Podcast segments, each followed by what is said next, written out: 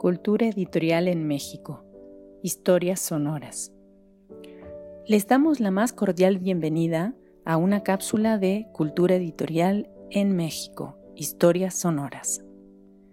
En esta iniciativa nos proponemos ofrecer algunos fragmentos de historia, la historia de los editores y las editoriales, de los sellos y de las colecciones bibliográficas, de publicaciones periódicas y revistas culturales. En una palabra, las historias de los agentes y proyectos culturales que han permitido el surgimiento, consolidación y construcción de la edición en México. En esta ocasión hablaremos del manual moderno. El texto ha sido preparado por Ángel Leiva y la edición y lectura del texto estuvieron a cargo de Melanie Gómora. Una editorial que nació en México en 1958 y que aquí se ha desarrollado es el Manual Moderno, cuyo director desde 1990 es Hugo Setzer, quien nos recibe y comenta en sus oficinas de la colonia Condesa que la empresa fue fundada por Roberto Kolb, de origen austriaco. Los primeros libros que se publicaron fueron traducciones de la editorial estadounidense Lunch Medical Publications y posteriormente se tomaron obras de otras editoriales.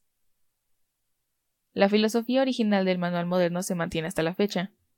Hacer libros de texto económicos para estudiantes, principalmente de medicina, y aunque también elabora libros para los profesionistas, el enfoque está dirigido esencialmente hacia el estudiantado. En la actualidad, su fondo muestra crecimiento en otras áreas cercanas a la medicina, como son psicología, veterinaria, enfermería, odontología y otra parte que es muy importante, las pruebas psicológicas. En 1972, el doctor Gustavo Setzer, padre del actual director general, entró como socio director cuando el señor Kolb vendió la empresa. Había una participación minoritaria de la compañía holandesa Elsevier. Al poco tiempo, el manual moderno quedó solamente con capital mexicano. A partir de que tu padre, don Gustavo Setzer, quien es hoy el presidente del Consejo de Administración, se hizo cargo del manual moderno, cambió el criterio de la editorial. Abrosita, Roberto Kolb puso la semilla de la compañía y la cultivó para que iniciara su crecimiento. Mi padre asumió la tarea de otorgarle un crecimiento más sostenido, consolidar una empresa pequeña que pudiera pasar a ser una empresa mediana y fuera capaz de resistir la crisis económica de los años 80. Así pues, creo que lo que cambió fue en realidad el carácter del manual moderno, como una editorial ya más institucionalizada. Cierro cita. ¿Hay alguna rama de la medicina que ustedes trabajen de manera especial? ¿Abrosita? No. Procuramos tener presencia en todas las ramas de la medicina, sobre todo en aquellos aspectos más generales, no tan especializados, porque la intención es llegar sobre todo al estudiante. En Estados Unidos y Europa, muchas editoriales trabajan temas muy especializados para grupos selectos, para un público específico que busca información sobre cuestiones particulares de algún tema o de alguna investigación. En México no existe ese mercado. Así que nosotros publicamos libros que satisfacen las necesidades de los estudiantes y textos de consulta para los profesionistas. Cierro cita. El manual moderno ha trabajado textos clásicos de anatomía, fisiología, patología, farmacología, en fin, libros en los cuales se han instruido muchas generaciones de profesionistas en el campo de las ciencias biomédicas. Sin embargo, es evidente que dichas disciplinas, sobre todo algunas ramas de la medicina, han experimentado cambios impresionantes en los últimos 10 años. Se ha avanzado en los conocimientos gracias a la aparición de nuevas tecnologías, especialmente electrónicas, y cada día hay algo nuevo que aprender y mucha información que desechar ante la avalancha de posibilidades y descubrimientos de este fin de siglo. ¿Cómo logran estar al día en la información que brindan a sus lectores? ¿O cómo actualizan los textos básicos y tradicionales que emplean los estudiantes en sus programas de estudio? Abrosita. Es interesante reflexionar al respecto, sobre todo cuando se hace a la luz de la polémica acerca de si el libro tarde o temprano se perderá para dar lugar de lleno a las computadoras. Yo comparto algunos aspectos de esa nueva realidad. Hoy vemos que algunos libros de consulta rápida, como es el caso de los diccionarios, ya se están manejando en medios electrónicos, pero libros como novelas o de texto es más difícil manejarlos en computadoras, porque hay un placer en su manejo como objetos, como libros. Sin embargo, nosotros estamos abiertos a los cambios y atentos a ellos. Pensamos que, básicamente, la función que nosotros debemos cumplir es la de hacerle llegar al estudiante la información. Y estamos conscientes de que probablemente no se trate de un libro, sino de un video o un disco de computadora. En la actualidad, no hemos desarrollado ningún proyecto en ese sentido porque pensamos que el mercado mexicano no está maduro para recibir estos productos. Pero sí estamos pendientes de estos recursos. Definitivamente no es tan importante el medio que contiene la información como la información en sí. Ahora, otra cuestión muy importante es la presentación de los contenidos de los libros, las formas como nos exponen sus temas. Sobre todo en el campo de la ciencia, existe una preocupación por aligerar la lectura, haciendo más visibles los libros. Por ejemplo, tal vez sea más explícita una gráfica o una figura que 10 páginas descriptivas. La tendencia es entonces a reducir los volúmenes y hacerlos más comprensivos. Respecto a la actualización de nuestra información, estamos al tanto de las novedades que existen en otros países para traducir. Nos mantenemos al día en los avances de las ciencias biomédicas. Pero desde luego que un libro tiene en contra el tiempo. Se tarda cuando menos un año en salir desde que llega la editorial. Una solución son las revistas, que representan un medio más rápido y efectivo para dar a conocer los nuevos conocimientos. Una publicación de este tipo se tarda un par de semanas o un mes y mantiene fresca la información. Por tal razón, estamos desarrollando proyectos para hacer revistas científicas, sobre todo en las áreas biomédicas, que son nuestra especialidad. Cierro cita. ¿Qué ramas de la medicina son más atendidas por ustedes, de acuerdo a la importancia que tiene para la formación del estudiante y del profesionista? Abro cita.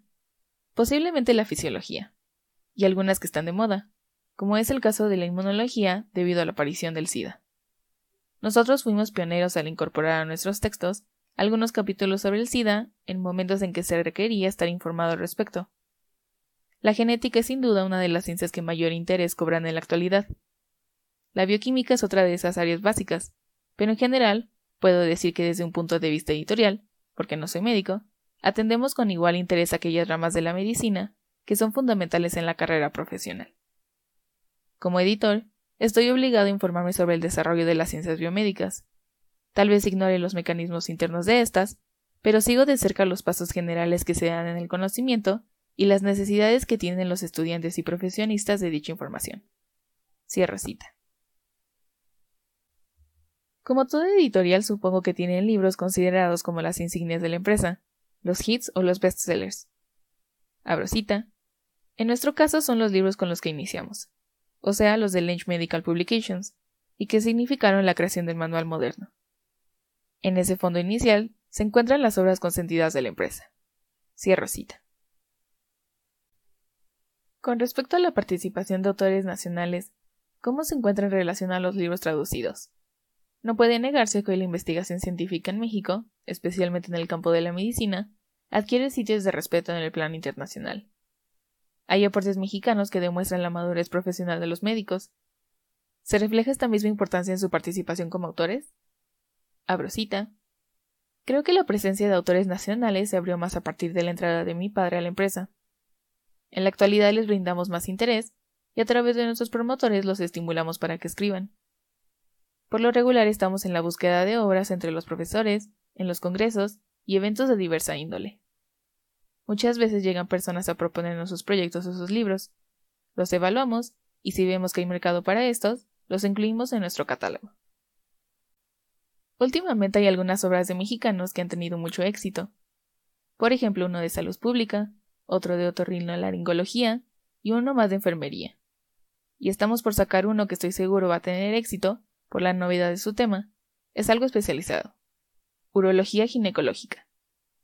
La proporción que ocupan los autores mexicanos en nuestro catálogo es de un 25%, y estamos haciendo todo lo posible por incrementarla. Básicamente, nuestras traducciones provienen en un 90% del idioma inglés. Cierro cita. ¿Hay libros que ustedes desechen por considerarlos obsoletos? Abro cita. Continuamente estamos renovando nuestro fondo. Como todo producto, el libro también tiene una vida útil determinada. Por diversas razones, hay obras que van cayendo en desuso y no ameritan la reimpresión, quedándose fuera del catálogo. Pero hay otras situaciones en las que un libro no se compra porque presenta algunas deficiencias en su información, está trazado en sus conocimientos o su presentación no es muy atractiva. En ese caso, solicitamos al autor que revise su obra y la actualice, o bien que la someta a un tratamiento más a fondo y la haga más atractiva en sus contenidos y en su presentación. Por otro lado, tenemos una gran retroalimentación. Nuestro equipo de promotores está constantemente entrevistando a los profesores para conocer las necesidades del estudiantado y de ellos mismos, al mismo tiempo que nos hace saber sus opiniones respecto a las obras que publicamos. Cuando encontramos un libro que suponemos vale la pena, lo sometemos a la revisión de especialistas para garantizar que estamos dando un paso correcto. Además, nos actualizamos en el conocimiento de nuestro mercado. Por ejemplo, debemos saber cuántos especialistas hay en determinada área, cuántos doctorados, la cantidad de profesionistas que ingresan anualmente en las disciplinas que a nosotros nos interesa trabajar, el número de estudiantes en la carrera de medicina, etc. Es una información difícil de obtener y actualizar, pero es necesaria para actuar de manera más eficiente y conocer las necesidades de nuestros lectores. Cierre cita. Y más allá de las fronteras nacionales, ¿qué importancia tiene para ustedes el mercado internacional?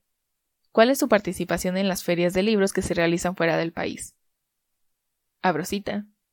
Este es un punto del cual me interesa mucho hablar. El manual moderno tiene una presencia muy activa en los países hispanoamericanos y en España misma. Ha cambiado la mentalidad de los editores mexicanos. Ya no se produce con la idea de abastecer únicamente al público nacional y enviar al extranjero solo aquella parte de la producción que nos sobra. En la actualidad, se trabaja con la idea de generar un producto competitivo en precio y en calidad, en el terreno internacional. En nuestro caso, hemos estado restando presencia al libro español en los países de habla hispana, porque nuestros precios son más atractivos y nuestra calidad es buena. Tenemos una gerencia comercial que se dedica exclusivamente a la exportación y personal que viaja constantemente a diversos países en busca de nuevas áreas y mecanismos de distribución. El 30% de nuestras ventas corresponde ya a esos mercados. Respecto a nuestra participación en las ferias, debo echarle una flor a Federico Kraft como director de CEPROMEX. Recuerdo que en la Cámara Nacional de la Industria Editorial hubo mucha discusión porque se creía que CEPROMEX no iba a cumplir con las expectativas. Queda demostrado ahora el papel tan importante que dicho organismo ha cumplido para que los editores mexicanos nos hagamos más exportadores. Nosotros nos evitamos muchas molestias y gastos, solo le enviamos los libros a CEPROMEX y éste se encarga de exponer nuestros productos en las ferias internacionales y brindar la información necesaria a quien la solicite. A veces asiste nuestro gerente de exportación, para hacer más fuerte nuestra presencia en las exposiciones y darnos cuenta más de cerca cómo se desarrolla la actividad internacional. Yo mismo procuro estar presente en tales ocasiones. Cierro cita.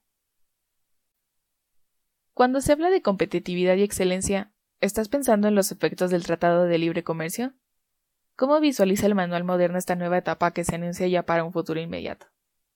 Abrosita. No creo que nos vaya a afectar porque nosotros siempre hemos tenido importaciones. En cuanto a la posible llegada de grandes empresas editoriales, hay que observar que ya están operando y se encuentran establecidas en México desde hace varios años. El Tratado de Libre Comercio probablemente nos beneficie, abriendo mayores posibilidades para obtener papel de calidad y mejorar la impresión. Tendrá que ser así, porque la industria del papel y las imprentas deberán mejorar si quieren ser competitivas. Están sucediendo cosas interesantes. Por ejemplo, hay impresores colombianos que vienen a ofrecernos sus servicios para maquilar en su país. Los precios y la calidad son muy atractivos, y ya hay varias editoriales mexicanas que están trabajando con esas empresas sudamericanas. Cierro cita. ¿Cuántos títulos reúne su catálogo? Abro cita. Nuestra intención es mantener fresco y sano nuestro catálogo, lo estamos constantemente renovando. Hemos eliminado muchas obras que ya no cumplen con las necesidades informativas, y agregamos otras que nos parecen indispensables. Por lo mismo, es difícil establecer una cifra exacta, pero en términos generales debemos tener alrededor de 300 títulos y 60 proyectos nuevos cada año, pero nuestra meta es ampliar la cifra a 100 anuales. Cierro cita. ¿Cuáles son los principales problemas que enfrentan para hacer más efectiva su labor? Abrosita.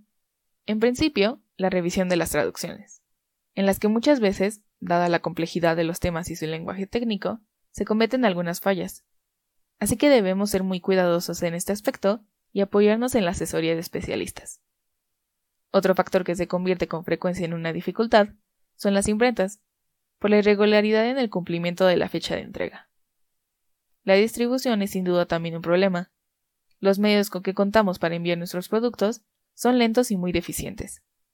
Enviar a Mexicali nuestros libros significa tres semanas. Para cuando llegan, muchas veces los clientes ya no los necesitan. Por eso decidimos abrir una oficina en Mexicali.